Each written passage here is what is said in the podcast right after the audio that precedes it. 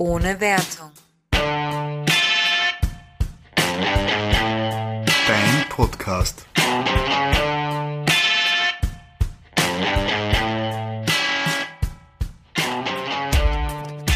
Hallo und herzlich willkommen zu unserem Podcast ohne Wertung. Ja, hallo, hier sind Nadine und Ben und heute beglücken wir euch mit unserer ersten Filmreview, von der wir in Zukunft gerne mehr machen würden, also von der Kategorie. Ähm, und falls jemand die vorige Folge gehört hat, wo man äh, mich ein bisschen besser kennenlernt, da habe ich auch erzählt, dass das eigentlich der Grund ist, warum wir den Podcast angefangen haben, weil wir im Privaten so gerne uns selber aufgenommen haben, wie wir über Filme reden. Ähm, ja, genau. Stimmt, Back to the Roots in der ähm, dieser Folge, also der vierte, glaube ich, ist es. Genau. Nein, die fünfte. Die fünfte. Wow. Eins, zwei, drei, vier, fünf, ja. Ja. Aber wir wollen sie nicht äh, durchzählen und deshalb äh, höre ich auf damit, es durchzuzählen. Okay. Ähm, weil wir schon gesagt haben, es geht heute um einen Film, ganz wichtig, Spoilerwarnung an dieser Stelle. Im Titel steht es wahrscheinlich eh schon drinnen. Es geht um den Film Midsommar. Dazu, Mit Somare. Midsommar. Mit AR. Dazu später etwas mehr, aber jetzt an dieser Stelle wirklich ganz wichtig, Spoilerwarnung. Wir werden auch das Ende spoilern und den Film etwas detailreicher durchnehmen. Genau. Ähm, die Nadine hat sich hier auch etwas im Internet dazu durchgelesen, was sich auch unter der anderem der Regisseur gedacht hat und und und. Also eine klare Empfehlung hier, schaut euch den Film an.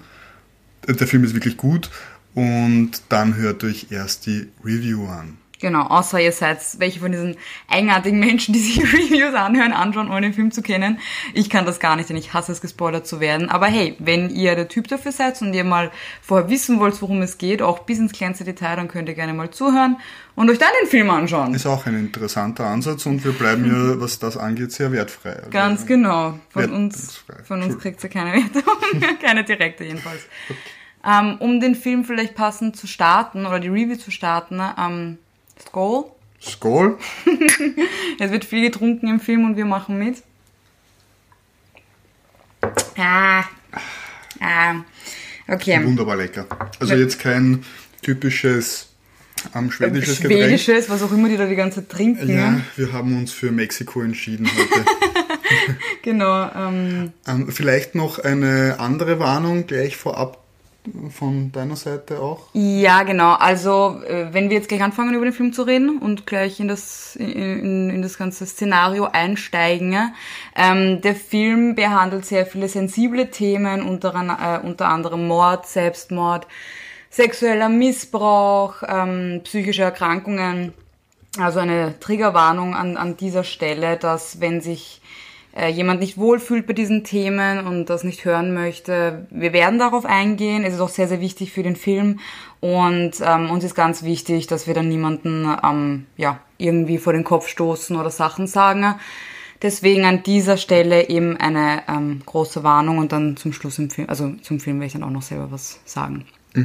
Genau. Gut, na wunderbar. Jetzt hätten wir das Administratorische ab, abgeschlossen, hätten Ja. auch schon ein bisschen was getrunken und damit können wir starten. Ich hätte gesagt, du machst eine kurze Zusammenfassung des Filmes. Hm, Ich versuch's. Ganz kurz.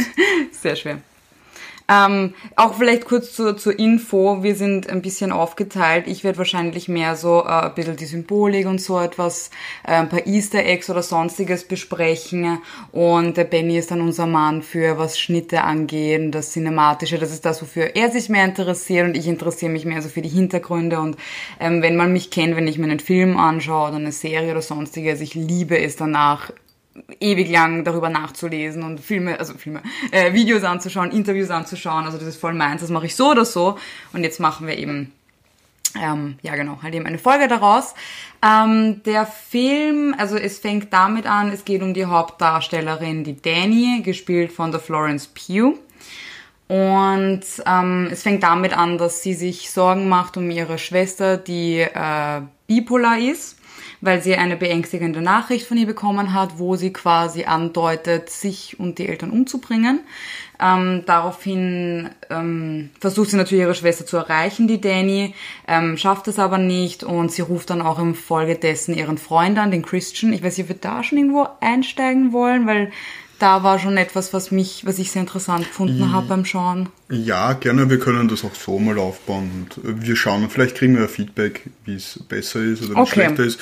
Und äh, fangen wir so an, merken wir uns, wo wir waren und dann setzen wir dort weiter an. Aber Okay. bitte deine Gedanken dazu oder Okay, ähm, also wir haben den Film tatsächlich zweimal gesehen, weil wir auch für euch äh, es frisch in Erinnerung haben wollten. Ne? Und ich weiß noch, beim ersten Mal schauen, habe ich mir gedacht, als sie ihren Freund angerufen hat, was halt eben wirklich in den ersten paar Minuten passiert, ähm, habe ich gedacht, das ist jemand, den sie neu kennengelernt hat, weil die Unterhaltung so eigen war zwischen den beiden und so distanziert und sie hat sich sehr unsicher gefühlt. Er hat ja sehr wenig gegeben bei diesem Telefonat, wo sie sich eigentlich sehr, sehr starke Sorgen um ihre Familie gemacht hat und er sehr distanziert war. Und ich habe mir gedacht, also es ist vielleicht, den datet sie gerade oder so. Und im Verlauf des Films findet man aber raus, sie sind schon seit vier Jahren zusammen.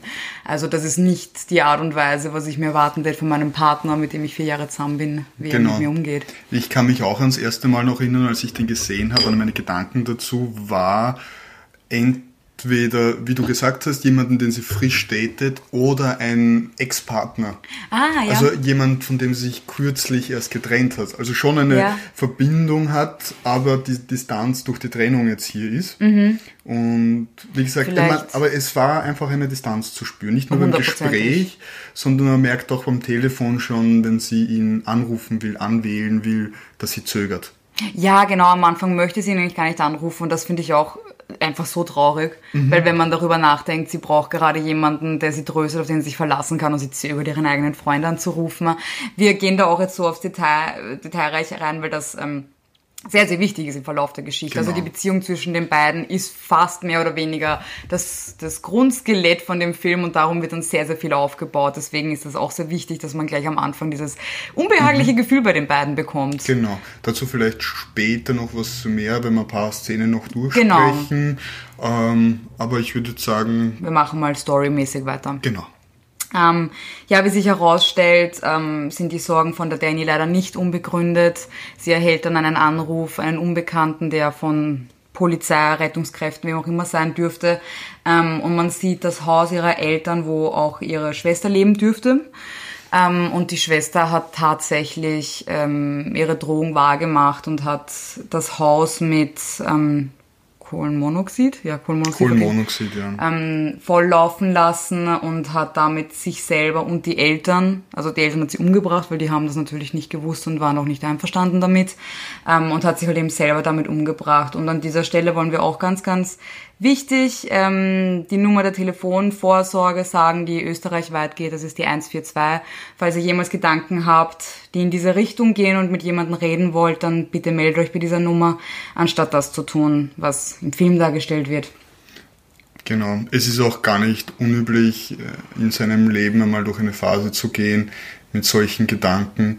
Und es ist ganz wichtig, dass man hier jemanden zum Reden hat.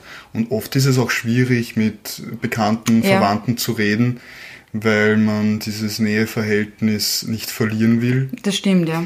Und deshalb finde ich es wunderbar, dass wir in Österreich, wahrscheinlich in vielen europäischen Ländern auch, ähm, so eine Möglichkeit haben. Genau, auf jeden Fall. Und es ist nicht so viel, für das man sich schämen muss. Und wie gesagt, wenn man niemanden hat oder nicht möchte mit jemandem reden, der, der ihm nahesteht, dann die 142 wählen und bitte, bitte reden. So, also, das ist natürlich ein sehr, sehr harter Schnitt und Einschnitt in, in der Danny ihrem Leben. Ähm, es vergeht dann circa ein halbes Jahr Genau, ja. wo sie natürlich äh, unglaublichen Kummer ertragen muss, da sie ihre Familie verloren hat. Die Beziehung zu ihrem Freund, dem Christian, wird auch nicht besser. Man sieht übrigens ähm, vor dem Ganzen noch den Christian mit seinen Freunden zusammensitzen, die ähm, ein bisschen auf ihn einreden, vor allem der Mark, der ein bisschen ein Arisch ist. Ja, so, so ein bisschen einen Redneck-Charakter auch hat, also äh, kulturell nicht sehr aufgeschlossen, Ja. lebt in seiner kleinen American Bubble und sie machen alles richtig, alles andere ist falsch. ja, so kommt's Mer vor. Merkt man ja auch, wie sie dann zusammenstehen, kommt jetzt noch äh, storymäßig, wo sie eben über die Reise reden und er eben sagt, ja, er will uns in sein Hippie-Dorf mitnehmen Stimmt. zu dieser, ja. keine Ahnung, was Festivität. für Abstand- Ja, es ist ein abwertender Begriff für diese Festivität auch nutzt. Also alles andere, was sie in der Welt machen, ist eigenartig, komisch und Genau. passt nicht. Und er das- möchte eh nur hin wegen den Fashion-Frauen. Genau, ja. Also Ähm. er, er, ist, er bildet hier diesen liebevollen amerikanischen Charakter. Den Guy, der sehr gerne als Tourist gesehen wird weltweit. genau, ja. Der aber teilweise auch wirklich ähm, für sehr lustige Szenen trotzdem, also in dieser Er recht dafür, ja. eingespannten, angespannten Situation dann manchmal reden, ja halt eben einen Witz bringt. Er, er spielt ja sozusagen den Narren. Ja, ganz genau.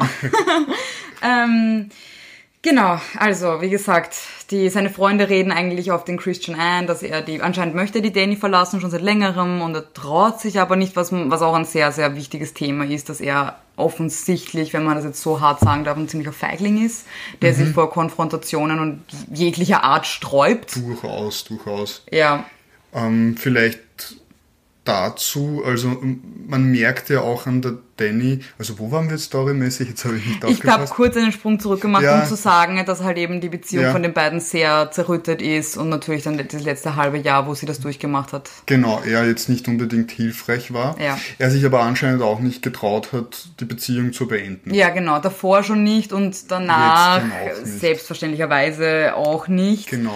Genau, der eben lieber eine unglückliche Beziehung führt, als sie Mhm. zu beenden. Und dann konnte man ja auch gleich storymäßig vielleicht jetzt weiter und auf das, was ich jetzt sagen wollte, wo es mir jetzt ein bisschen unklar war, wo wir sind. Ähm, sie gehen dann doch nach diesem halben Jahr irgendwann gemeinsam auf eine Feier. Eine ganz Genau. eine kleine Feier, von Wo er sie, glaube ich, am Anfang überhaupt nicht dabei haben Ja, wollte. merkt man so aus der Szene heraus. Und sie stehen dann zusammen. Man merkt auch wirklich, sie ist sehr abwesend bei dieser ganzen Mhm. Feier ähm, und hört erst wieder zu, wenn es darum geht, dass auf einmal heißt, sie fliegen alle nach Schweden.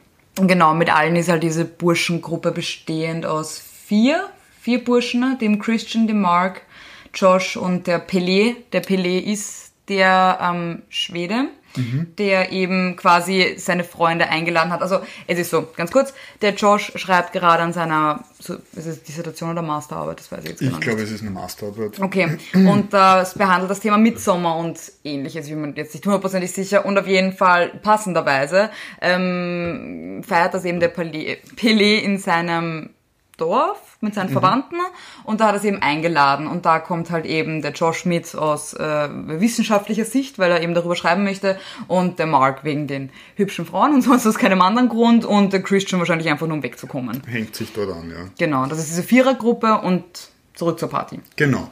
Na, zurück zur Party ist gut gesagt. Es passiert ja dann eigentlich auch nicht viel mehr, außer dass der Christian dann ja sagt, naja, ich habe mir überlegt, dort mitzufahren, aber ich werde es wahrscheinlich auch nicht machen. Genau, das also so seine Worte. sie hat nicht gewusst, sie hat nichts gewusst davon Genau. und das wäre aber schon sehr bald und er wäre sechs Wochen weg, was wirklich ein langer Zeitraum ist. Ähm, und natürlich hat sie sich völlig vor den Kopf gestoßen gefühlt, weil sie halt keine Ahnung von dem Ganzen Sehr hatte. kurzfristig auch. Die Reise wäre von diesem Augenblick von der Party an in zwei Wochen Genau, gewesen. genau. Und ja, im Prinzip kommen sie dann nach Hause und dann sieht man wieder dieses, diese Flucht der Konfrontation von Christian. Ähm, das Storytelling ist eigentlich ziemlich gut und die Darstellung der Kamera gefällt mir au- auch in dem Film, in dem Film wirklich gut. Ich habe vorhin was verpasst zu sagen, das werde ich noch nachholen, aber jetzt mal bei der Szene.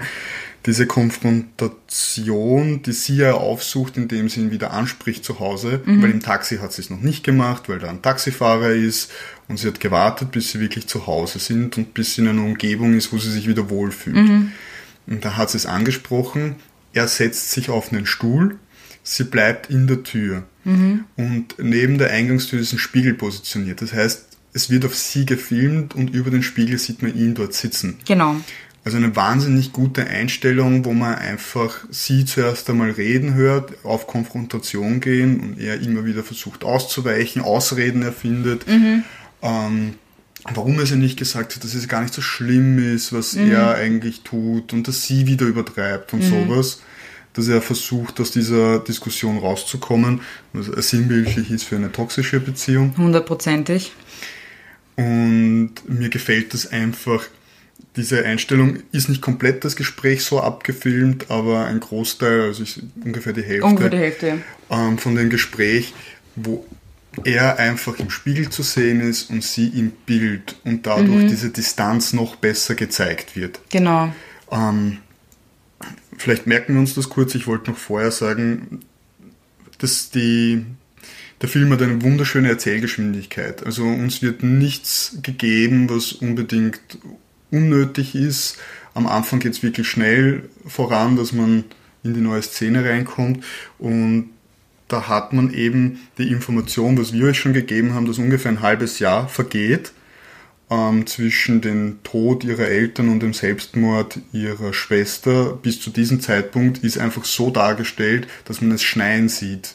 Und Weihnachtsbeleuchtung. Und Weihnachtsbeleuchtung. Also man weiß, okay, es ist jetzt irgendwo im Dezember herum, genau. Weihnachten herum und jetzt reden sie von einer Reise im Sommer. Also Im, Juli, Juli. glaube ich sogar, genau. Genau. Ja. Und deshalb kann man das wunderschön eingrenzen. Es ist harmonisch im Fluss und man kriegt trotzdem diese Information. Ist sogar als Zuschauer, als Aufmerksamer so, ah, okay, ich habe mitgedacht. Es ist nicht so schwer herauszufinden, aber ja. ich habe mitgedacht. Es wird einem nicht so ins Gesicht gehalten, genau. sondern. Man, man, wird wunderschön abgeholt. Man hat ja oft diese Einblendungen, funktioniert jetzt nicht bei jedem Film, bei dem funktioniert es jetzt besser, dass man ähm, eine kurze Einblendung hat, sechs Monate später. Stimmt. Hat man hier komplett drauf verzichtet, hat den Zuschauer hier abgeholt und man klopft sich dann immer wieder selbst auf die Schulter. Wenn man so klug war und weiß, genau. wie lange es her ist. Genau. Stimmt, ja. Und das hat der Film wahnsinnig gut gemacht, ja. Ich fühle mich gerne klug, also danke. ähm, ja, also auch die, die Szene mit dem Streit hat der Benny jetzt auch etwas mehr aus der, ähm, sage ich jetzt einmal, cinematischen Sicht oder mhm. halt aus der äh, Filmsicht gesagt. Ähm, ich fand die Szene dermaßen furchtbar, weil sie dermaßen gut war und dermaßen realistisch. Ähm, wirklich eine, eine, eine, eine so schöne Darstellung einer toxischen Beziehung und ähm, einer, einer, einer ungesunden ähm, Machtverhältnis in einer Beziehung habe ich, glaube ich, noch nie gesehen in einem Film. Mhm. Die Art und Weise, wie sie ihn eh schon relativ dezent konfrontiert. Also sie sagt ihm halt, hey du, das war mir unangenehm und so. Also sie geht ihn nicht einmal an, weil ich meine, sind wir sich ehrlich, wenn mein Freund sagt, du übrigens, ich bin jetzt für sechs Wochen weg oder ich erfahre das nicht mal von ihm, sondern so zufällig, dann werde ich aber auch sagen, Benny, nein, nein. Ähm, also ich eh das. Würde man in gesunden Beziehungen auch anders kommunizieren. Würde man nie im Leben machen, ja. ja. Aber sie da halt eben eh schon relativ dezent auf ihn zugeht, aber er sofort auf Abwehr geht und ähm, das Ganze dann so weit geht, dass er sagt, na, er sollte jetzt einfach gehen und sie aber natürlich extrem verletzlich ist und sehr, sehr abhängig von ihm in dieser Situation. Sehr und abhängig, ja. sie nicht will, dass er geht und halt sagt, na, bitte bleib und ähm, eben so weit geht, dass sie sich bei ihm entschuldigt, was mhm. so wehgetan hat beim Zusehen, weil sie einfach nur möchte, dass er bei ihr ist und sie sich und er sich um sie kümmert und er das halt eben so gedreht hat, dass sie das Gefühl hat, sie müsste sich bei ihm entschuldigen äh, für diese, für dieses Szenario. Und ich fand das wirklich schauspielerisch wunderschön umgesetzt, von, wie du sagst, von dem, wie es ähm, dargestellt worden, worden ist. Und halt eben auch sehr, sehr realitätsgetreu. Also jeder, mhm. der schon mal so eine Form von Beziehung geführt hat, hat das vielleicht etwas mehr gespürt als andere. Wiedererlebt. Genau. Einmal ohne Ehe und einmal mit wie, wieder und wieder. Wunderschön, Benny. Genau, also. Ähm, was man im Director's Cut sieht, in der Kinoversion nicht, ist, die Szene geht noch ein bisschen weiter und zwar lädt er sie ein nach Schweden und sagt, na, du kannst ja eben mitkommen. Weiß man so jetzt eben nicht, wenn man die Director's Cut nicht sieht, dafür erfährt man das gleich in der nächsten Szene. Genau. Wo man die vier Freunde, wie gesagt, nochmal zur Wiederholung, Christian, Mark, Josh und Pelé, zusammensitzen sieht in irgendeiner Wohnung, ich weiß nicht bei wem. Und ähm, die Danny kommt nach und bevor sie kommt, sagt der Christian, ah übrigens, ich habe sie eingeladen, nur damit ihr es wisst. Und es war eure Idee. Und es was sagt er? Ganz zum Schluss noch kurz bevor er die Tür aufmacht und ihr habt davon gewusst. Ja, genau. Und ihr habt mir gesagt, ich soll sie einladen. Das hat er. Das, das hat er seinen Freunden gesagt. Das kommt zwar nicht mehr im Gespräch auf. Okay, nein, ich habe mich schon daran erinnert, aber quasi, dass sie damit einverstanden waren oder so, aber nicht, dass es ihre Idee war. Aber ist ja egal, mhm. das kann sein, dass ich das missverstanden habe. Genau. Und vielleicht magst du doch einsteigen, weil da ist auch eine Besonderheit an der Szene, an der Art und Weise, wie sie gedreht worden ist. Ist natürlich auch wieder diese Spiegelthematik genau. ausgenutzt. Man sieht die Einstellung, wie die drei verbliebenen Herrschaften noch auf der Couch sitzen. Und ähm, Genau. Und im Hintergrund ist ein großer Spiegel. Der jetzt Genau. aber nicht Über der, über der Bank hängt über der der. Bank, genau, aber der jetzt nicht wirklich so wie ein Badezimmerspiegel spiegelt, sondern etwas dunkler, etwas drüber spiegelt. Genau. Das heißt, man sieht das nur ein bisschen silhouettenmäßig. Man erkennt, was los ist, aber man sieht ihn dort stehen und mit seinen Leuten äh, reden. Also praktisch die Kamera ist hinter, vor ihm. Und er redet zu ihnen und man sieht ihn. Ähm, keine Sorge, man sieht die Kamera nicht im Spiegel, es ist Ja, wie wurde das gedreht? durchaus gut gefilmt. Ähm, jedenfalls äh, zeigt das halt auch wieder diese Konfrontationsscheu von ihm. Also nicht nur gegenüber seiner, Freundin. Freundin. sondern auch gegenüber seinen Freunden, wo er sich immer versucht zu rechtfertigen. Und auch wegen seiner Faulheit, weil er macht ja auch eine Master, er sollte ja auch eine Masterarbeit machen. Das sieht Genau. man in einer vorigen Szene, wie sie zusammensitzen, das du erwähnt hast. Da versucht er sich ja auch etwas auszureden, wo ihn der Josh sogar fragt, ist das vielleicht irgendein masochistischer Ader, damit du eine Ausrede hast, vor solchen Aufgaben zu fliehen. genau, ja. Vielleicht ist es das ja sogar. Ja, naja, dass irgendwas mit dem Christian nicht stimmt. ich glaube, da können wir uns einig sein. Ja. Gut, hast du zu der Szene oder zu der Folgeszene noch was zu sagen? Ähm, ich habe nur, also es gibt echt viel zu sagen. Ich habe Angst, dass wir ein bisschen zu lang brauchen, aber trotzdem. Gut, den gleichen ich, Gedanken habe ich auch. Okay, großartig.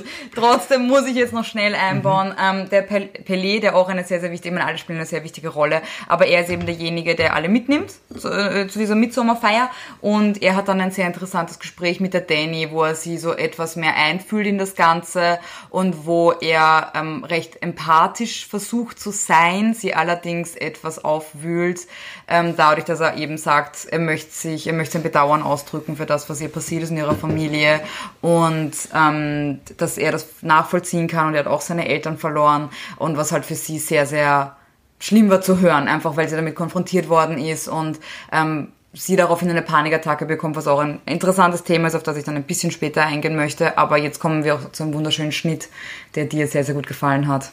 Nur vorab, also ich, das, was du jetzt gesagt hast, wahnsinnig wichtig.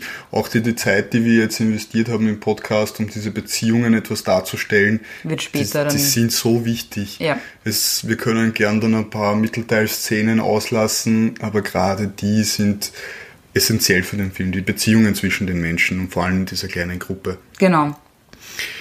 Ähm, ja, also der Pelé spricht sie eben an in dem Gespräch halt auf ihre, auf den Verlust, den sie hatte und sie entschuldigt sich und stürmt ins Badezimmer schon ansatzweise heulend. Also man merkt, sie fängt gleich an zu weinen, Genau. macht die Tür auf, hinterher geht die Tür zu und sie weint. Nur in dem Augenblick, wie die Tür zugeht, merkt man, sie ist nicht im Badezimmer, sondern sie ist in einem Flugzeug ähm, WC. Genau. Genau. Ähm, auch wunderbar, man hat einfach zwei Wochen vergehen lassen in einen Türschlag, Türzuschlag. Also wahnsinnig gut gemachte Szene. Sie wirkt sehr homogen, weil man im ersten Augenblick nicht mal merkt, dass sie was anderes anhat und der Schnitt so gut gemacht ist, dass sie im Fokus steht. Ähm, sehr, sehr gut. Also man wundert sich auf einmal, hey, warum ist da eine Warnbeleuchtung für einen Fluchtweg? Und dann realisiert man, sie sind in einem Flugzeug. Genau. Ähm, dazu, das war eigentlich wirklich nur vom, vom, vom Storytechnischen jetzt nicht so relevant, aber es ist einfach cineastisch, es ist schön anzusehen. Und Hundertprozentig. Und das kann sogar ich sagen, wo ich absolut keine Ahnung von diesen Dingen habe, aber sogar ich habe den Schnitt sehr, sehr cool gefunden. Ähm, ja, genau. Man sieht, sie hat eben eine Panikattacke in der äh, Flugzeugtoilette, die sie halt, also diese Panikattacken dürfte sie halt haben seit dem äh, Vorfall mit ihrer Familie, eventuell vielleicht auch schon vorher, ich nehme mal an, dass, weil das wird am Anfang etwas mehr äh, drauf eingegangen, dass natürlich die Beziehung zu ihrer Schwester, die bipolar war und anscheinend öfter solche ähm, Sachen gesagt hat oder getan hat, dass sie sich halt sehr viele Sorgen machen hat müssen immer, Ja. ähm, dürfte sie natürlich eigentlich fast ihr Leben lang wahrscheinlich darunter gelitten haben, was für sie natürlich auch eine extreme Anspannung ihr Leben lang bedeutet hat. unvorstellbar für mich. Ja, also diese Panikattacken sind dann später äh, geschichtlich gesehen auch noch wichtig für mich persönlich. Also halt einfach auch im, im, im Verlauf der Geschichte und auch wie es dargestellt worden ist. Aber äh, wir kommen an in Schweden. Ich glaube, da können wir jetzt ein bisschen überspringen. Ähm, Ich erzähle vielleicht nur ganz kurz was bis zu den Feldern und dass du dort weiter ansetzen. Ja, okay, mach. Oh Gott, die furchtbare Szene mit ja. dem, wo mir schwindlig wird. Okay. Ähm, eventuell sind hier ein paar kleine, also sie fahren mit dem Auto hin und ähm, es ist eigentlich nichts groß Aufregendes. Sie haben eine sehr, sehr interessante Kameraführung gewählt, ähm, man sieht das Auto irgendwann einmal von oben und dann schwenkt die Kamera vorne über und man sieht das Auto rückwärts auf, also das Auf Bild Kopf. ist auf den Kopf gestellt. Genau. Also die Straße ist oben, der Himmel ist unten und man sieht das Auto auf sich zufahren aus dieser Sicht. Und es ist wahnsinnig interessant, was das mit einem macht. Es löst einfach Unbehagen aus. Ja, und Unwohlsein. Unwohlsein. Einfach das Hirn versucht, das Bild richtig zu drehen, zu interpretieren, sagt, da stimmt was nicht und einfach dadurch wird ein sehr komisches Gefühl ausgelöst. Natürlich auch sehr passend dazu, dass sie quasi gerade also zu dem Zeitpunkt, wo sie den Ort befahren. ne? Genau. Da gibt's aber ein, also es gibt einen kurzen Cut. Das ist wirklich ein Cut, wo dann trotzdem noch in dieser Kopfüberstellung gefilmt wird, aber nach vorne hin. Also man sieht, wohin das Auto fährt und sieht das Auto nicht mehr. Und da kommt so ein Banner mit diesen, jetzt habe ich den Namen vergessen, Hägen. He Helsingland, das ist ganz schwer. Helsingland, ja. Helsingland. Ganz wirklich nicht so schwer mit diesem Banner Helsingland. Und dann, was ich wirklich eigenartig finde, wird das Bild nach, also schwenkt die Kamera nach oben und dreht und schaut ganze Zeit in den Himmel. Man sieht nur ein paar Wolken. Das heißt, du siehst nur ein bisschen Blau-Weiß-Schattierung, an dem du wirklich merkst, dass die Kamera dreht.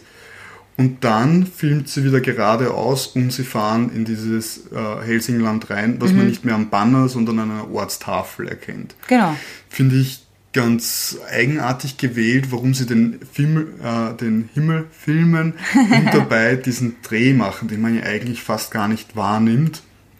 Und für mich war die ganze Szene ähm, irgendwie so, okay, der Film nimmt ab jetzt eine Wende. Vorher haben wir die Charakter gezeigt, die Probleme in der Welt, der, die sie hatten. Und jetzt beginnt was komplett anderes. Und deshalb hat es diese Drehung gegeben, die aber zu dem Zeitpunkt unmerklich ist, weil sie einfach, wie gesagt, kleine Blau-Weiß-Schattierungen filmen. Und dann fängt der Film halt auf eine ganz andere Art und Weise an. Und So fast ein bisschen, weil die ganze Situation dann sehr teilweise unecht wirkt, weil Mhm. halt alles so anders ist. Quasi auch so ein bisschen dieser Cut von der echten Welt dann Ja. zu dieser mehr unechten, unbekannten Welt. Und es war so gesehen ja nicht einmal ein Cut. Es war ja kein Cut, es war wirklich eine Ja. Drehung der Kamera in ein, in ein nichtssagendes ähm, ähm, ja, in Vielleicht- Hintergrund. Vielleicht insofern interessant, weil gerade der Himmel gefilmt wird, was vielleicht das Einzige ist, was die beiden Welten dann noch Ja, verbindet. stimmt, der Himmel, stimmt. der gleich bleibt. Also so, so habe ich das ein wenig interpretiert und gesehen. Habe ich sehr eigenartig gefunden, diese ganze äh, viel zu lange Szene für eine Autofahrt und wir reden auch viel zu lange jetzt darüber, aber sie war wirklich für mich so ein bisschen ein Cut. In Mhm. dem, Und insofern dann auch wichtig für die Geschichte. Aber ich weiß auf jeden Fall, dass beim zweiten Mal schon ich nicht hingeschaut habe in der Szene, weil mir echt ein bisschen schwindlig davon geworden ist. Also hier auch eine Warnung, wenn ihr da leicht ähm, so veranlagt seid. Ja, jetzt versuche ich etwas, etwas schneller durchzukommen. Bitte, ja. Äh, sie kommen an auf einem Feld, alles ist wunderschöne Natur. Also die Aufnahmen sind auch alles sehr strahlend. Das ist auch das, was mich an dem Film von Anfang an sehr interessiert hat. Was soll das für ein Horrorfilm sein, der so hell und so bunt ist und nicht in der Nacht spielt und nicht mit Schatten spielt oder sonstiges. Ähm, und es ist dann so, dass sie lernen dann ein paar Charaktere kennen, bla bla bla. Und dann fängt es gleich so an, dass sie halt Magic Mushrooms, äh, Magic Mushrooms nehmen wollen. Die Danny fühlt sich nicht wirklich wohl dabei, was in ihrem Zustand wahrscheinlich auch keine gute Idee ist. Ähm, wird dann aber von den Freunden etwas dazu gedrängt und natürlich auch ihr Freund in dem Fall unterstützt sie nur halbherzig, sagt, okay, ich nehme später mit dir ein, aber möchte dann eigentlich doch lieber mit den Freunden und lässt dann einfach zu, dass seine labile Freundin Drogen nimmt zu einem Zeitpunkt, wo sie sich nicht mal bereit gefühlt hat dafür. So viel zu dem Charakter. Ähm, äh, auf jeden Fall sitzen dann alle. abhängig, wie du vorhin schon richtig. Ja, na hundertprozentig. Ähm, dann sitzen alle Freunde gemeinsam auf einer Wiese und sind alle herrlich high. Ähm, ist auch eigentlich eine ganz nette Szene zum Anschauen, weil sie vertragen es relativ gut. Jeder redet so ein bisschen Blödsinn. Und die Danny ist sehr still, sehr fokussiert, ähm, beobachtet einfach, merkt dann auch, ähm, wie, äh, wie quasi Gras aus ihren Händen wächst. Das ist Halluzination natürlich. Ähm, aber was so auch ein bisschen, glaube ich, das ver veranschaulichen soll, dass sie eins mit der Natur wird und so. Und dann fällt aber auf jeden Fall das Triggerwort für sie Familie, woraufhin sie wieder eine Panikattacke bekommt, aufsteht und weggeht. Und währenddessen sie weggeht, geht sie auf eine Gruppe von Leuten zu, die lachen und sie glaubt, sie lachen sie aus. Und auf jeden Fall rennt sie dann weg und ich finde einfach die dargestellten Panikattacken von der Schauspielerin Florence Pugh, die eben Danny spielt, sehr realistisch und sehr, also unglaublich gut umgesetzt. Äh, ich habe auch das Gefühl, man hat, man, man fühlt Unbehagen, wenn man ihr zusieht, wie sie mhm. diese Panik versucht zu unterdrücken und versucht zu entkommen. Ähm, und was ich auch interessant finde an dem Ganzen ist, sie entschuldigt sich extrem viel wenn es ihr nicht gut geht. Mhm. Sie sagt immer, eben, sie entschuldigt sich, wenn sie weggeht, sie entschuldigt sich, wenn sie Raum für sich braucht, wenn sie auf jemanden zugeht oder sonstiges und ich glaube auch, dass das von ihrer eben sehr, sehr ungesunden Beziehung vom Christian herkommt, der einfach überhaupt keine Bestätigung gibt und sie ständig das Gefühl hat, sie muss sich für alles entschuldigen, sogar dafür, wie schlecht es ihr geht. Ja. Und das ist halt auch etwas, was sehr, sehr traurig ist. Und ich weiß nicht, wie es ist für jemanden, der Panikattacken nicht kennt oder halt in der Form nicht kennt, das anzusehen. Ich hätte das so nicht wahrgenommen, so wie du das gesagt hast, mhm. vor allem mit dem Entschuldigen. Ich habe jetzt kurz darüber nachgedacht, dass das wahrscheinlich ähm, auch aus ihrem Familienleben kommen wird, mit ihrer Schwester, die eben wahrscheinlich schon früher diagnostiziert worden ist als bipolar, mhm. dass wenn es ihr mal schlecht gegangen ist, das natürlich im Vergleich zu ihrer Schwester unter Anführungsstrichen, mhm, muss ich mhm. jetzt dazu sagen, nichts war. Mhm. Und sie sich vielleicht aus dem Grund für solche Sachen entschuldigt, einfach weil sie mit so aufgewachsen ist. Ja, was auch sehr, sehr äh, interessant ist, im rückblickend gesehen, das Telefonat ganz am Anfang, was sie mit dem Christian führt, da äh, quasi redet er ihr ein, dass sie soll sich nicht so aufregen über die Geschichte, dass äh, die Nachricht von ihrer Schwester und ähm, mhm, ja. sie spielt ihr quasi dann die Karten, weil ihre Schwester macht das nur, weil sie ihre Aufmerksamkeit, Aufmerksamkeit haben möchte und so, was natürlich ein unglaublich ungesunder, ähm, äh, also allein Gedanke ist, wenn es um, um psychische Störungen geht und sowas macht man nicht, um Aufmerksamkeit zu bekommen, sondern weil man krank ist und ähm, ja, was auch einfach zeigt, dass der Christian Arschloch ist. So, äh, gut, auf jeden Fall. Ähm, da ist wir wohl kein Fan. Not Team Christian. Definitiv nicht. Und ähm, die Danny flüchtet sich dann in so einer kleinen Hütte, wo sie dann kurzzeitig ihre Schwester auch kurz im Spiegel sieht. Das ist alles mhm. eine ganz kurze Sequenz. Und gehen wir da dann auch weiter. Anscheinend schläft sie dann auf der Wiese ein und sie wird dann von den anderen gefunden, sechs Stunden später. Und sie fragt noch so, ob es überhaupt dunkel war, weil halt eben diese, wie hätte Mitternachtssonne Mitternachtssonne gerade. Ja. Was in Schweden ja ist, dass glaube ich nur zwei Stunden am Tag so halbwegs dunkel wird, nicht genau. einmal ganz. Und deswegen halt natürlich auch dieses Zeitgefühl völlig verloren geht. Nicht nur, also für die Schauspieler oder für die Charaktere im Film, sondern auch für uns beim Zuschauen. Es ist, du glaubst eigentlich, es ist alles ein Tag fast. Obwohl mhm. auch Szenen sind, die in der Nacht quasi spielen.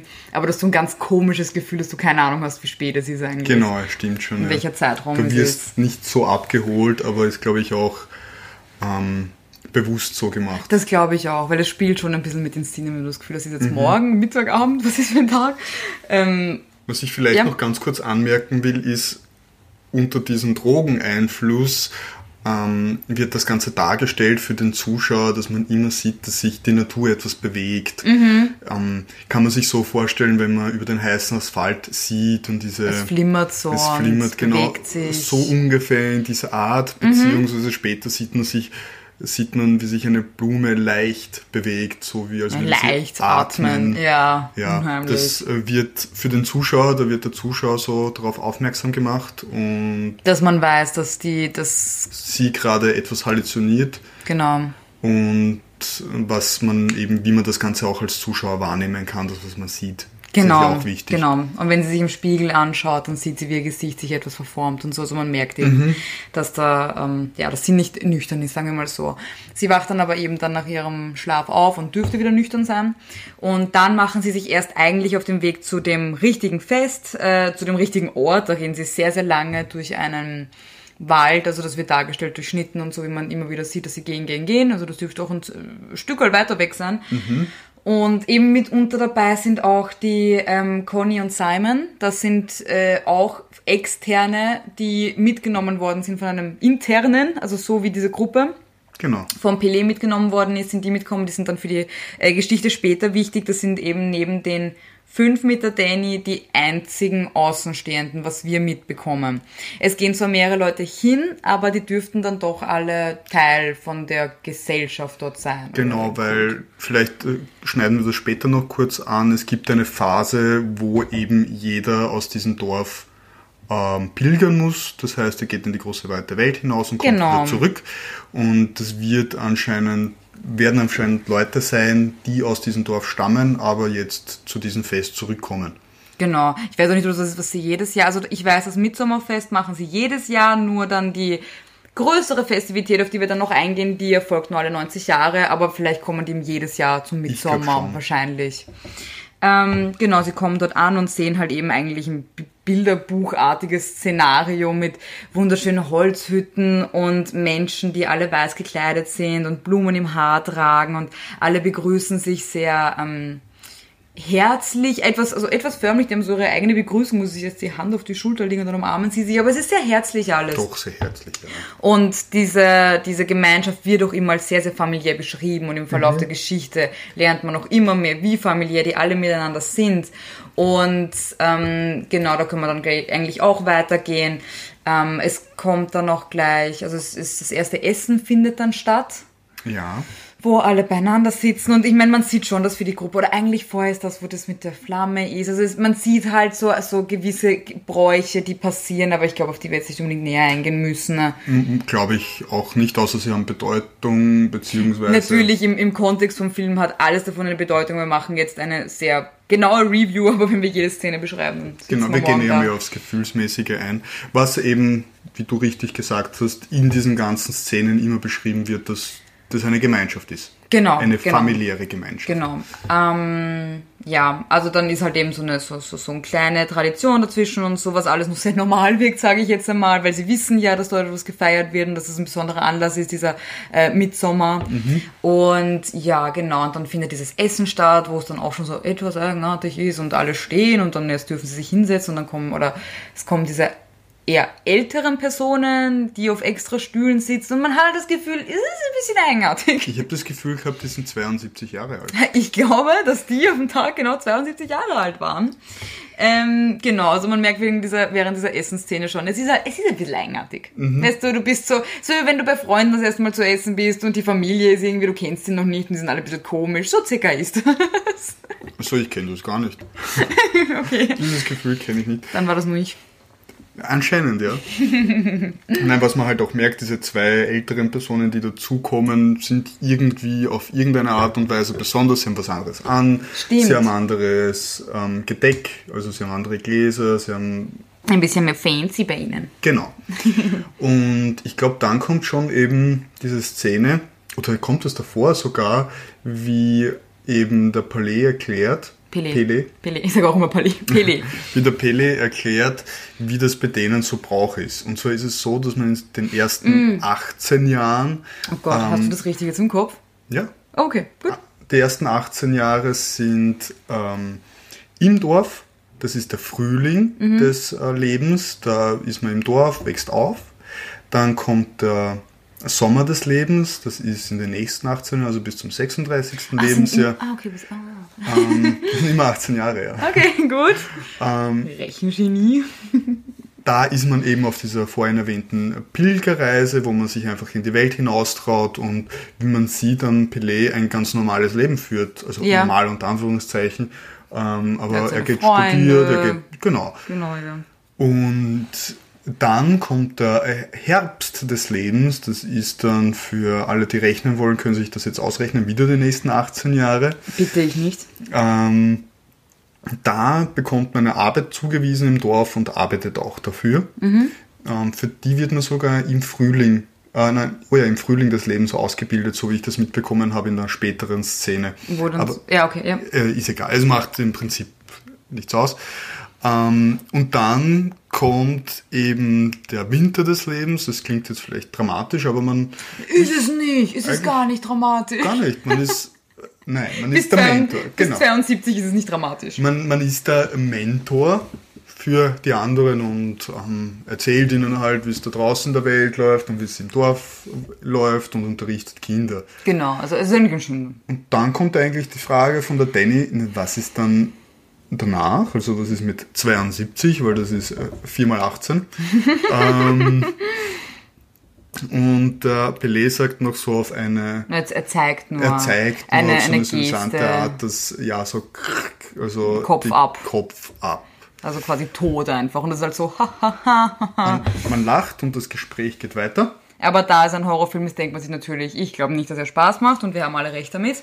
Genau. Ähm, ich hoffe, dass wir jetzt zeitlich gesehen es nicht zu sehr durcheinander bringen. Eventuell tun wir es. Äh, verflucht uns bitte nicht dafür. Schaut euch Vielleicht den Film selber an. Schaut euch den Film an. Äh, vielleicht springen wir dann auch äh, auf Sachen dann zurück. Mhm. Zum, also es gibt dann noch Sachen, äh, wo ich die ich dann zusammenfassend erzähle und nicht übrigens, da ist das passiert und dann eine Stunde später erzähle ich euch davon. So, also tun wir gleich zu dem nächsten großen Thema vor und das ist schon diese Feier, würde ich sagen, oder dieses... Ich will noch ganz kurz Ritual. vorher erwähnen, Happy Birthday, Danny. war das an dem Tag? Ja, das, Das war an war dem an Tag. Ah. dem Tag. Die Danny hat nämlich Geburtstag und ihr super cooler Freund, den sich jeder nur wünschen kann, und hat ihn vergessen. Genau. Nur da, kurz dazu, der Pelé nämlich hat ihn nicht vergessen und er hat ihr eine kleine Zeichnung gemacht, eine wunderschöne von sich und gratuliert ihr und sie freut sich so und da lässt sie halt eben anmerken, dass der Christian ihren Geburtstag vergessen hat. Woraufhin man dann sieht, so im Hintergrund, wie der Pelé den Christian darauf hinweist und der dann auf äh, armselige Art und Weise versucht, das gut zu machen. Armselige Art und Weise, er kann es nicht anders. Ja, genau, stimmt, das ist, das ist die beste Art und Weise, wie er es schafft. Genau. Ja. Aber ich wollte das nur sagen, weil ich glaube, es wird später etwas, oder beziehungsweise gibt mehr Es Bilder ist, auf die Beziehungen. Es ist wichtig, durch den Film durch wird immer wieder gezeigt, Ja. wie schlecht sie eigentlich von ihrem Freund behandelt wird. Und dann kommt eh schon, Genau, das große Ritual, dessen Namen ich jetzt leider nicht auswendig mehr weiß, es ist auch irgendein schwedischer, also ein Name, wo ich übrigens auch recherchiert habe, dieses Ritual, was dann gezeigt wird. Es gibt anscheinend, also es gibt Erzählungen davon, aber man glaubt nicht, dass es jemals wirklich stattgefunden, stattgefunden hat und auch nicht auf diese Art und Weise. Also es ist mehr so, ein, so eine Folklore, also halt so geschichtenmäßig. hat. Okay, ich habe trotzdem Angst. Ja, ich glaube, du solltest Angst haben. Okay. Genau, also wir sind jetzt schon bei 40 Minuten, ich habe keine Ahnung, wie wir den Film schaffen sollen. Wir kriegen das hin. Okay, also ganz schnell. Es sterben Menschen. Wir sind endlich soweit. Wir sind an der Stelle vom Film, wo Menschen sterben. Und zwar versammeln sich alle unter einem wunderschönen Stein. Nein, das ist eine wunderschöne äh, Felsenformation, die weiß ich nicht wie hoch, 15 Meter, 20 Meter, mehr, 30? Es Hoch. so filmmäßig ist sowas sehr schwer einzuschätzen, aber 10 bis 30. 10 bis 30 Meter. Ähm, und oben sieht man, wie diese zwei älteren Herrschaften, übrigens ein Mann und eine Frau, ähm, die eben beim Essen schon etwas besonders behandelt worden sind, ähm, oben eben kommen sie an und ihnen wird dann die Handfläche aufgeschnitten und sie verteilen ihr Blut auf eine Rune, auf einer Steinrune. Das ist alles sehr dramatisch. Und das klingt sehr schön nach Ritual. Es hört sich etwas, Wow. es hört sich etwas nach einem Ritual an, ja. Und unten steht halt die ganze Gemeinschaft und natürlich auch unsere amerikanischen Freunde, die sich halt denken, oh, Und die oh. englischen. Und die englischen, na, Engländer, sind die anderen Engländer? Ja, die anderen sind Simon Engländer. Und, okay, unsere englischen und amerikanischen Freunde. Ja, und dann passiert halt das, was passieren muss. Natürlich etwas mehr ausgedehnt. Ähm, die äh, Dame, die offensichtlich 72 ist, stürzt sich in den Tod. Und an dieser Stelle für den Film eine absolute Gory-Warnung, denn man sieht alles. Ich habe es nicht erwartet, muss ich ehrlich sagen, aber man hat einfach alles gesehen. Man sieht ihren zerschmetterten Körper, ihr zerschmettertes Gesicht. Das ist ein furchtbarer Anblick. Ähm, ja, und logischerweise reagieren halt die, sage ich jetzt einmal in dem Fall, Ausländer eher nicht so gut auf das Ganze, fangen an zu schreien, haben Angst. Die Danny ist extrem unter Schock, aber sonst zeigt sie keine Auswirkung. Also sie ist einfach geschockt. Sie bewegt sich nicht, sie kann nur schauen, die anderen schreien herum und hm, was auch immer. Ähm, und dann passiert es halt schon, dass der zweite, der Mann, halt dasselbe macht und sich auch in den Tod stürzt. Nur der war nicht so clever wie seine Freundin und springt nämlich mit seinen Füßen voraus, was einen sehr schmerzhaften Beinbruch, aber nicht den Tod bedeutet. Im Schwimmbad soll man das aber machen. Da hätte er wohl woanders üben sollen, anstatt im Schwimmbad.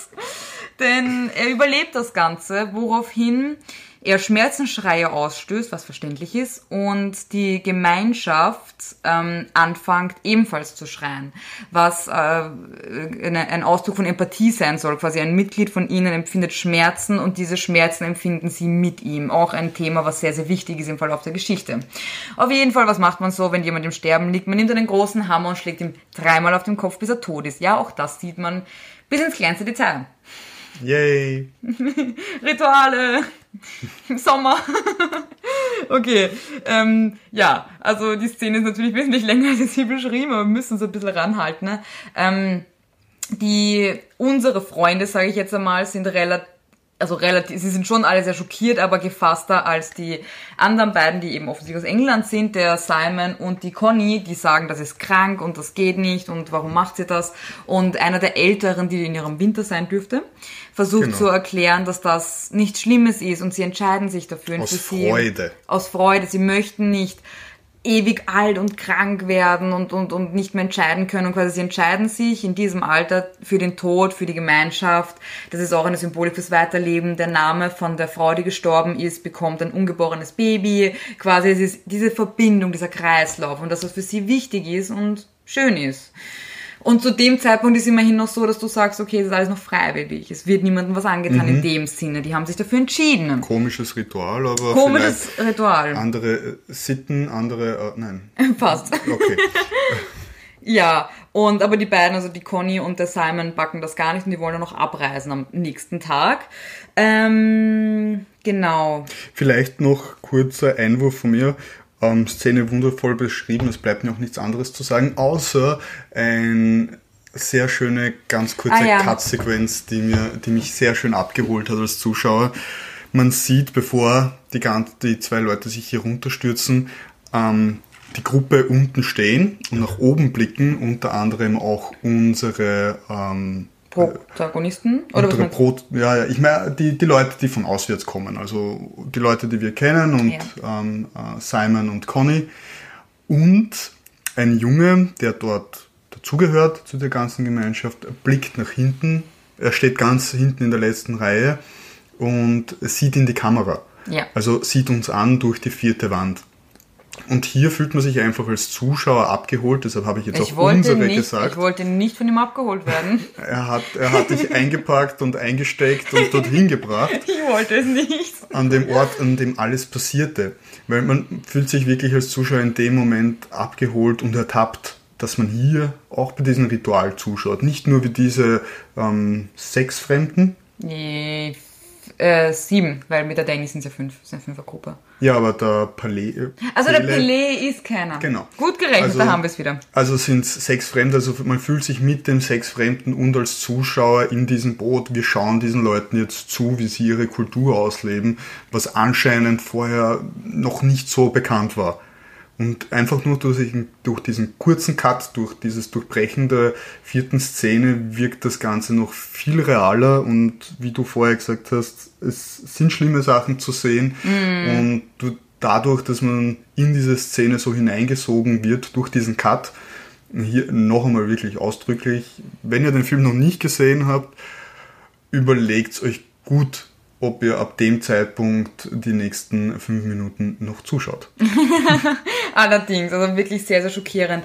Wo ich aber auch einmal erwähnt habe zum Benny im Privaten, dass ich es äh, ziemlich cool finde, dass unter diesem Mantel des Horrorfilm auf äh, Wikipedia ist als Mystery Horror Drama beschrieben. Ähm, man sich halt sehr, sehr viel leisten kann. Übrigens, was ich nämlich am Anfang sagen wollte, so ein bisschen die, die, die Facts.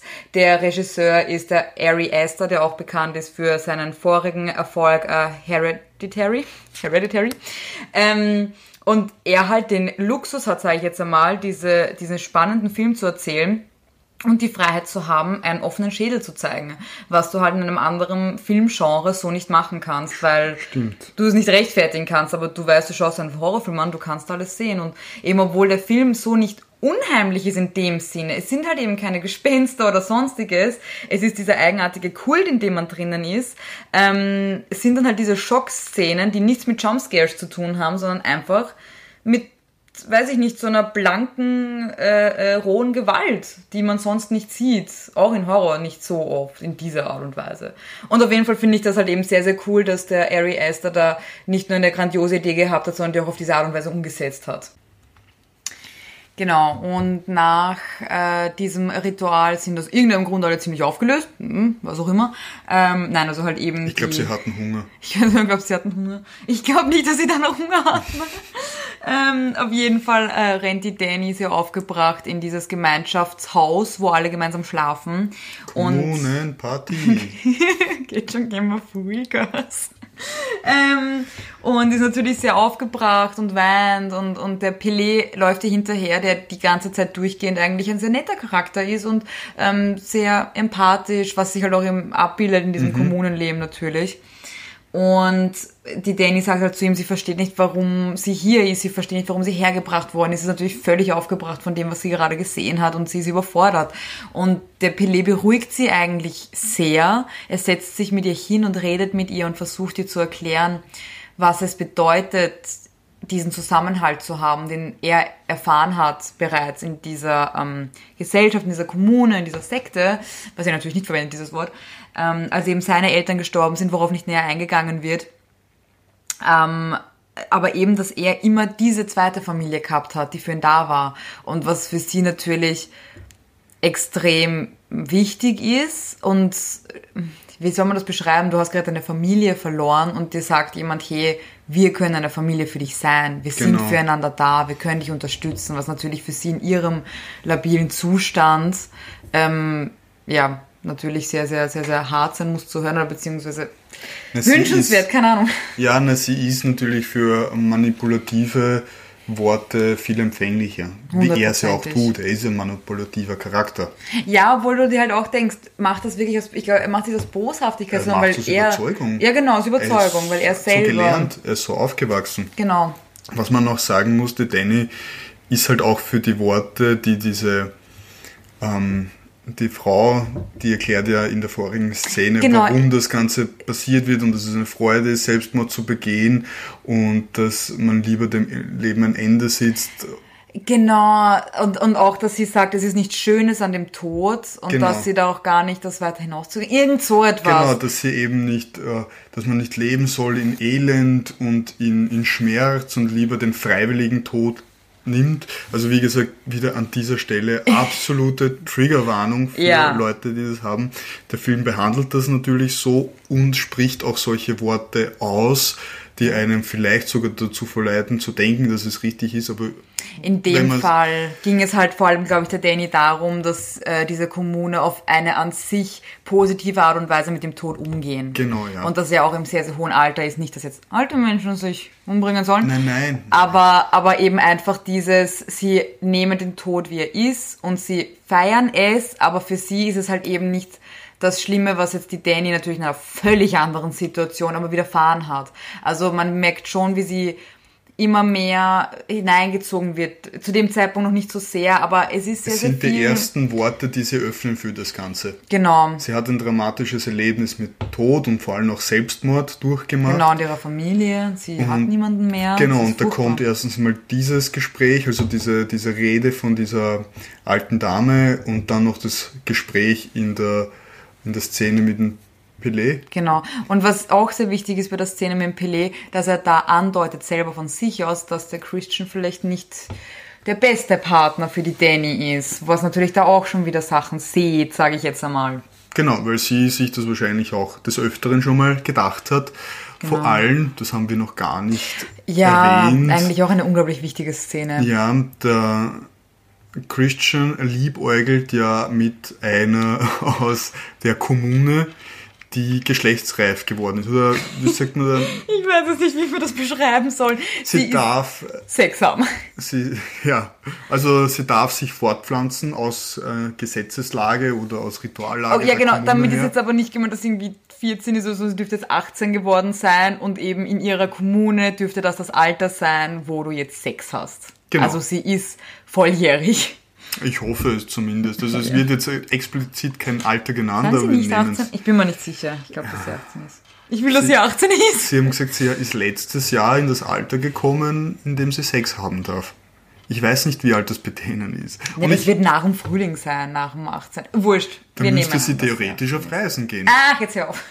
ja, es ist, glaube ich, sogar da gibt es eben diese Grenze, wo kein Alter genannt worden ist, explizit, weil das wahrscheinlich in Filmen sehr, sehr schwer recht zu fertigen ist. Okay. Und auf die Szene kommen wir später auch noch ein und äh, da gibt es wahrscheinlich nochmal eine Triggerwarnung ähm, ja, definitiv. Also ja. Es gibt dann später, wie angekündigt, auch noch andere sehr äh, verstörende Szenen. Hundertprozentig. Jedenfalls ähm, gibt es eben die Tradition, das hören wir auch später dann, dass eben von außen Leute eingeladen werden, mit denen halt die Fortpflanzung funktioniert.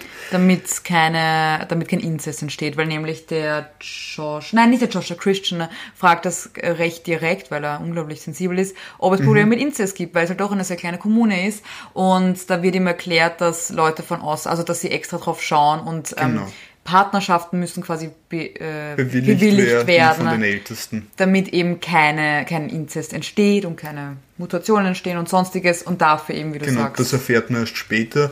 Aber man sieht in einer kurzen Szene, wie sich eben die eine, ich habe ihren Namen vergessen, sie ist eine rothaarige Dame aus der Kommune, ähm, die eben Maya, dieses, die Maya, die, Maya glaube ich. die eben letztes Jahr hm, keine Ahnung, sexuell geworden ist oder was auch immer. Die Erlaubnis bekommen die hat. Die Erlaubnis, also da gibt es Zum Fummeln. Genau. Ja. Und ähm, da ist sie schon sehr nervös, bevor sie das erste Mal raustritt und diese Fremden alle erblickt und sieht. Mhm. Also Eben diese Maya, aus der Sicht von der Maya genau. ist das. Also ich, ich nehme an, dass sie schon von den Ältesten zu dem Zeitpunkt die Aufforderung bekommen hat, such dir jemanden aus, der dir gefällt. Hm. Und deshalb geht sie ganz nervös raus, weil sie die Leute noch nicht gesehen hat. Und er blickt dann den Christian und fängt eigentlich in dem Augenblick an schon auf ihre eigene Art und Weise. Sie gibt ihm einen Fußtritt in, in den Torso, äh, ihn anzumachen. Also während einem Tanz gibt sie einen, einen spielerischen kleinen Kick. Genau. Genau. Und äh, vielleicht hast du das gemeint eben mit der Anspielung, dass der Christian nicht der beste Partner für sie ist dass der Pelé das zu ihr ja, sagt. Ja, ich, das war ja auch ein Vorher, das haben wir noch gar nicht erwähnt gehabt. Genau. Ja, eben. Äh, webt sich dann alles natürlich zusammen. Ähm, ich weiß gar nicht, was würdest du sagen, ist das nächste Entscheidende im Verlauf ja, vielleicht von dem Film? Jetzt nicht unbedingt entscheidend, aber vielleicht für diese Gruppendynamik, für diese Gruppenpsychologie, dass man auch erkennt, der Christian hat dann auch ein Problem mit dem Josh ja, also genau, eigentlich hat der Josh ein Problem mit dem Christian. so Alle haben ein Problem mit dem Christian. Alle haben Probleme mit dem Christian, ganz genau. Ähm, möchtest du das vielleicht kurz schildern, die um, ähm, Szene? Äh, und zwar, der Josh ist ja eben dort, weil er eben an seiner Thesis schreibt, also an seiner Arbeit schreibt. Das war von Anfang an klar. Und der Christian kam jetzt auf die glorreiche Idee, dass er das selber machen möchte. Zwar etwas minimal abgeändert. Er möchte nur über den Ort schreiben, was einfach ein Teil von dem Josh seiner ähm, Arbeit wäre, aber halt eben quasi einfach seine Arbeit kopieren möchte. Und er in der, ach, er ist so ein unsympathischer, aber da, äh, ganz ehrlich, großes, ähm, große Anerkennung an den Schauspieler, denn der hat das großartig gespielt, dass der absolut unsympathisch ist. Ähm, genau, also der Jack Rayner heißt er, der Christian, ähm, dürfte ein sehr guter Schauspieler sein. Und ich habe dann später sogar noch was zu ihm zu sagen, was ihn eigentlich wieder sympathisch macht, aber als Schauspieler, nicht als Christian, denn den mögen wir nicht. Ähm, genau, der halt eben einfach diese Arbeit kopieren möchte und sagt, das macht er jetzt auch. Wo der Josh natürlich schon seit Monaten dran arbeitet und da alles reinsteckt und er kommt jetzt und sagt, hey, machen wir das doch zusammen. und der Josh natürlich nicht begeistert darüber ist und ihm sagt nein. Und ja, das ist eine Diskussion auslöst. Genau. In dem Moment kristallisiert sich auch ein wenig im Film heraus. Das geht ein bisschen Schlag auf Schlag. Wie gesagt, die Erzählgeschwindigkeit ist eigentlich sehr gut in dem Film, da, aber nicht so schnell dass eben alle Charaktere mit irgendwas ringen und die Verhältnisse eben angespannt sind. Angespannt sind. Unter jedem. Aber es kommt sogar noch ein bisschen später. Weil da können wir vielleicht mit Mark kurz erzählen. Ja, das kommt ja eigentlich recht gleich darauf, wie sie eben die Alten verbrennen und dann sieht man sogar... wie sie die Alten verbrennen. sie verbrennen die zwei, die sich in den Tod gestürzt haben. Genau, die haben. Leichen werden verbrannt. Die Leichen werden verbrannt. ist, ist eine Leiche einen Tag alt, wenn sie stirbt? Ja. Die alte also ist eine Leiche, junge Leiche. Die junge Leiche wird verbrannt. Die junge Leiche wird verbrannt. Von den alten Menschen. Ne? Von den alten Menschen. Wow. Ähm, und da sieht man sogar also das habe ich beim zweiten Mal sehen erst erkannt, dass sie zu diesem Baum hingeschüttet werden. Das habe ich auch gesehen. Ja. Genau, ganz im Hintergrund. Also es ist natürlich eine riesengroße Wiese, wo das alles stattfindet, wo die Häuser stehen und auf äh, ganz, ganz hinten sieht man einen alten Baum liegen, der offensichtlich tot ist, ein toter mhm. Baum. Und ähm, dort wird die Asche verstreut von nicht nur den jungen alten Toten, sondern auch von allen vorigen, die den Freitod gewählt haben und ähm, eben im Sinne von diesem Ritual dann dort verstreut werden. Und was macht unser kulturelles Schwein der Mark? Bibi. Und zwar genau zu diesem Baum hin. Also Ja. der Mark fühlt sich halt natürlich die ganze, also wenn man sich den Film anschaut, es, es kommen halt immer wieder Kommentare von ihm, dumme Kommentare und Dinge, die teilweise lustig sind, aber halt größtenteils einfach seinen Charakter zeigen. Er ist ein- halt nicht einfühlsam und ist- empathievoll, ja. Absolut nicht. Er ist, er ist ein, ein Idiot. So. Und ähm, auf jeden Fall pinkelt er halt eben gegen diesen Baum der Ahnen, woraufhin halt einer sich ziemlich aufregt irgendwie. Und ähm, das halt eben natürlich eine sehr, sehr große Krise ist, weil du kannst nicht einfach gegen den Ahnenbaum pinkeln. Ähm, genau, man halt eben bei einer Szene sieht, ist es sogar die Szene, wo der Christian schon sein äh, besonderes Mahl serviert bekommt? Weil da würde ich jetzt äh, Ja, die ja, eine ja. Szene vorher beschreiben, die ich am Anfang nicht gesagt habe, weil sie jetzt erst Relevanz ähm, hat. Man sieht ein Banner am Anfang, das eine Liebesgeschichte zeigt, eine etwas andere Liebesgeschichte, Romeo und Julia 2.0 circa.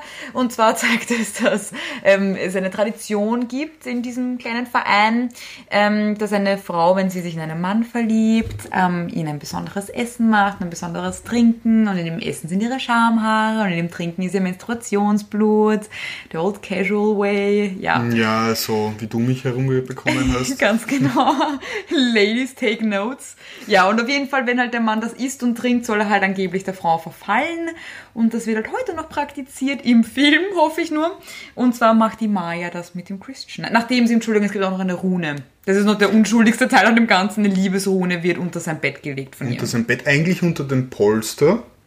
Nein, unter das Bett. Ja, sie legt es unter das Bett, aber es gehört unter den Polster. Das sieht man sogar in diesem... Nein, nein, nein, weißt du was, Entschuldigung, äh, unter dem Polster legen, äh, das ist ganz am Anfang, die Frauen legen sich Blumen oder so unter dem Polster, weil dann sollen sie angeblich von ihrem Traummann träumen. Ah, okay. Das, das ist noch für sie und dann kommen die Schamhaare und dann das Menstruationsblut und die Runen.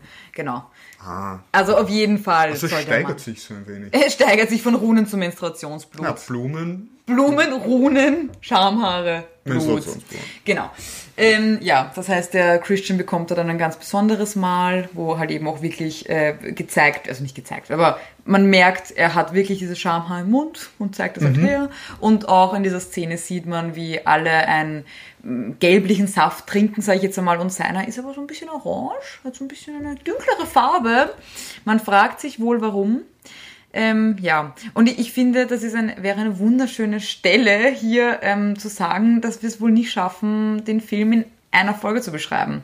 Ja, leider. Wir sind natürlich auch etwas begrenzt in unseren Mitteln. Wir haben eine gewisse Aufnahmezahl pro Monat. Genau, und das Deshalb nur so wenig von uns. Also sonst hätten wir schon viel, viel mehr ja, aufgenommen. mit jedem Tag. Nein, aber wir haben tatsächlich eine begrenzte Anzahl an Minuten, die wir jedes Monat hochladen wollen. Äh, wollen. Können, entschuldige, wir wollen mehr.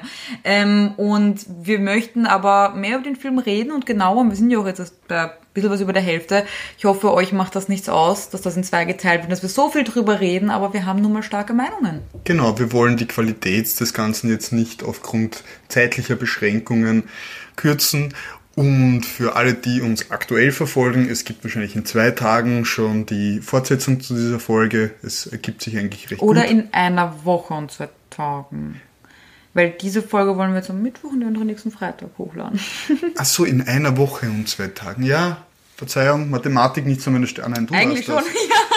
Ah, egal. Also es Jeder wird hat auf seine jeden Momente. Fall, genau, es wird auf jeden Fall den zweiten Teil geben, wahrscheinlich in etwas mehr als einer Woche. Mhm. Ich hoffe, wir können euch so lange, wenn ihr den Film gesehen habt, wisst ihr eh, worum es geht. Das ist ja, ja nur unsere wertungsfreie Wertung zu dem Film, unsere Meinung dazu. So ist es. Und damit würden wir uns für heute auch verabschieden. Genau, also danke, dass ihr uns so lange mal zu dem Teil zugehört habt. Ich hoffe, es hat euch gefallen. Wenn ihr selber eure wertungsfreie Wertung abgeben wollt, dann sehr gerne auf Instagram äh, unter ohne Wertung. Wir haben auch extra einen Post gemacht zum Film Midsommer und da könnt ihr sehr, sehr gerne drunter kommentieren, wenn ihr den Film gesehen habt, wenn nicht, was auch immer ihr wollt. Also wir werden uns freuen über euer Feedback. Feel free. Und das Wichtigste, bleibt wertungsfrei. Ganz genau. Wir freuen uns dann auf die nächste Folge. Bis dann. Ciao.